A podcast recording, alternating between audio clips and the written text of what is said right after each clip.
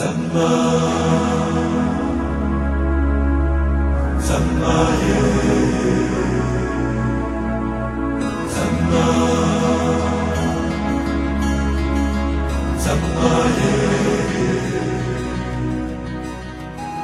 洱茶的历史可以上溯到东汉时期，距今已有两千年的历史。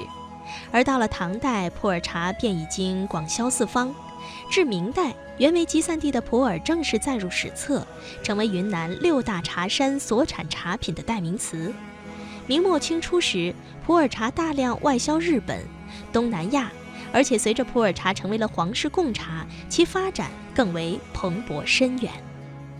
普洱茶因其茶性温和、易冲耐泡、茶性多变，而且易保存，以及保健养生的多重优点，越来越多地受到了饮茶人士的喜爱，并且普洱茶还具有越老价越高的特点，颇似红酒一样讲究年份和出身，这就让藏茶和养茶成为了一种必然趋势。可是，也许您不知道，如今备受宠爱的普洱茶。当年却是意外所得。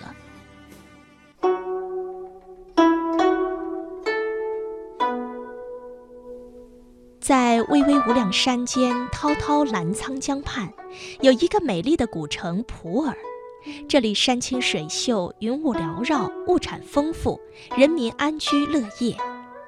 这个地方出产的茶叶更是以品质优良而闻名遐迩。它是茶马古道的发源地，每年都有许多茶商赶着马帮来这里买茶。清朝乾隆年间，普洱城内有一个大茶庄，庄主姓蒲，祖传几代都以制茶售茶为业。由于蒲民茶庄各色茶品都选用上等的原料加工而成，品质优良稳定。加之店主诚实守信，善于经营，所以到了老蒲庄主这代，茶庄的生意已经做得很大，成为了藏族茶商经常光顾的茶庄，而且连续几次被指定为了朝廷贡品。特别是以本地鲜毛茶加工生产的团茶和沱茶，已经远销西藏、缅甸等地。这一年岁贡之时，蒲民茶庄的团茶又被普洱府定为贡品。清朝时期制作贡茶可不是一件容易的事，用材料要采用春前最先发出的芽叶，采时也非常的讲究，要五选八契，也就是选日子、选时辰、选茶山、选茶丛、选茶枝，气无芽、气叶大、气芽瘦、气芽曲、气色弹、契重实、气色紫。制作前呢，要先祭茶祖，掌锅师傅要沐浴斋戒，炒青完毕，晒成干茶，又要蒸压成型，风干包装。总之，每一道工序都十分复杂。按照惯例，制成饼茶之后，是由老铺庄主和当地官员一起护贡茶入京。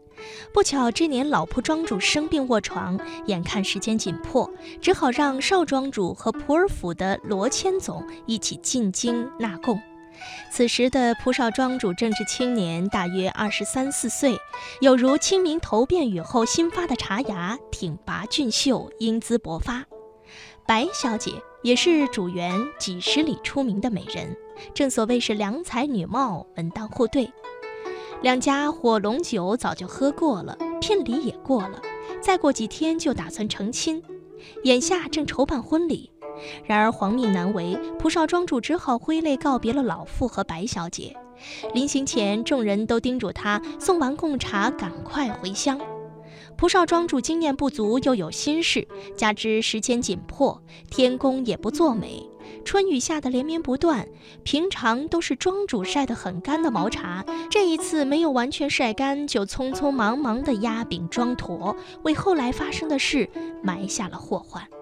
蒲少庄主随同押解官罗千总一道，赶着马帮，一路上昼行夜宿，风雨兼程地赶往了京城。当时从普洱到昆明的关马大道要走十七八天，从昆明到北京足足要走三个多月。期间跋山涉水，正逢雨季，天气又炎热，大多数路程都在山间石板路上行走，骡马不能走得太快。经过一百多天的行程，从春天走到了夏天，总算是在限定的日期赶往了京城。蒲少庄主一行在京城的客栈住下，大家都不顾鞍马劳顿，兴冲冲地逛街去了。剩下蒲少庄主一人没有心思玩，留在客栈，一心挂念着在家中的老妇及未过门的白小姐。他想，明天就要上殿供茶了，供了茶就要日夜兼程地赶回去。想到这里，他便去查看贡茶是否完好。跑到存放贡茶的客房，拿出贡茶，剥开一个个茶饼一看，糟糕，所有的茶饼都变色，原本在绿中泛白的青茶饼变成褐色的了。蒲少庄主一下子瘫坐在了地上，贡品坏了，自己闯下大祸，那可是犯了欺君之罪，要杀头的，说不定还要株连九族。蒲少庄主恍恍惚惚，像梦游一般回到自己的房中，关上房门。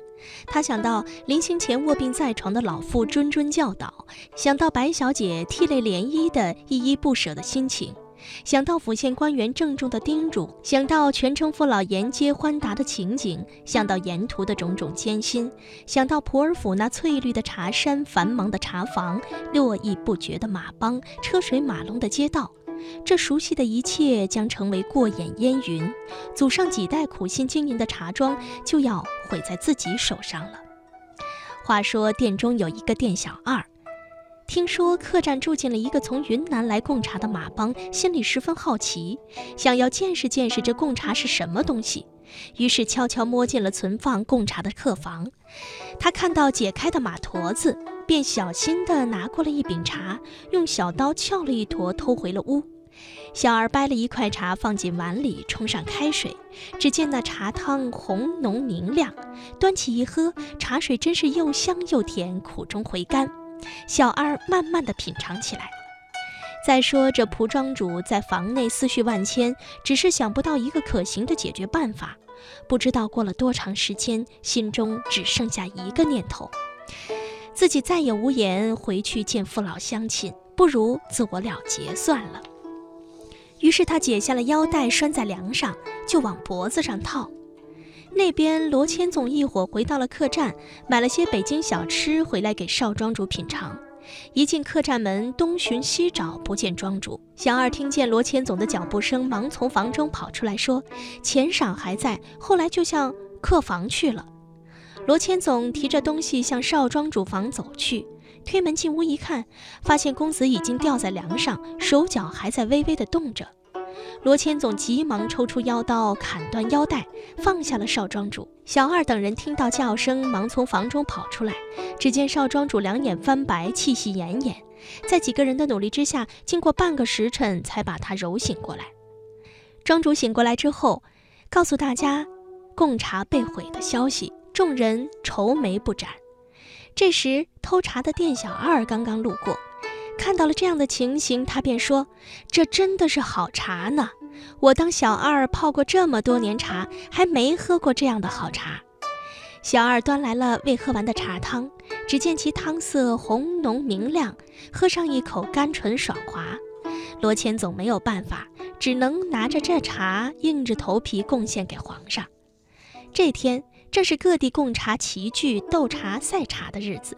乾隆是评茶官，只见全国各地送来的贡茶琳琅满目，品牌花色各式各样，一时无法判定优劣。突然间，他眼前一亮，发现有一种茶饼圆如三秋之月，汤色红浓明亮，犹如红宝石一般，显得十分特别，便命人端上了一闻，一股醇厚的香味直沁心脾。喝上一口，绵甜爽滑，好像绸缎被风拂过一般，直落腹中。乾隆大悦道：“询问茶名。”罗千总紧张的说不出话来。乾隆问道：“何府所供？”太监忙答道：“此茶是云南普洱府所供。”乾隆以此赐名普洱茶。从此，普洱茶岁岁入贡朝廷，历经两百年不衰。皇宫中东饮普洱也成为了一种习惯。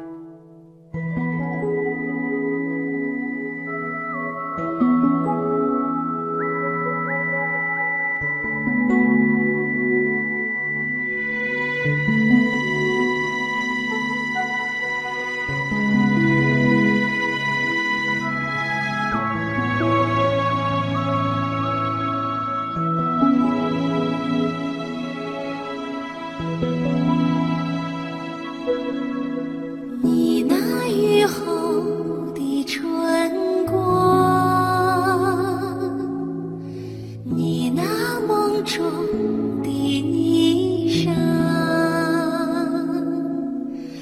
你那千古的芬芳，你那悠悠的马帮，啊，我的普洱茶香。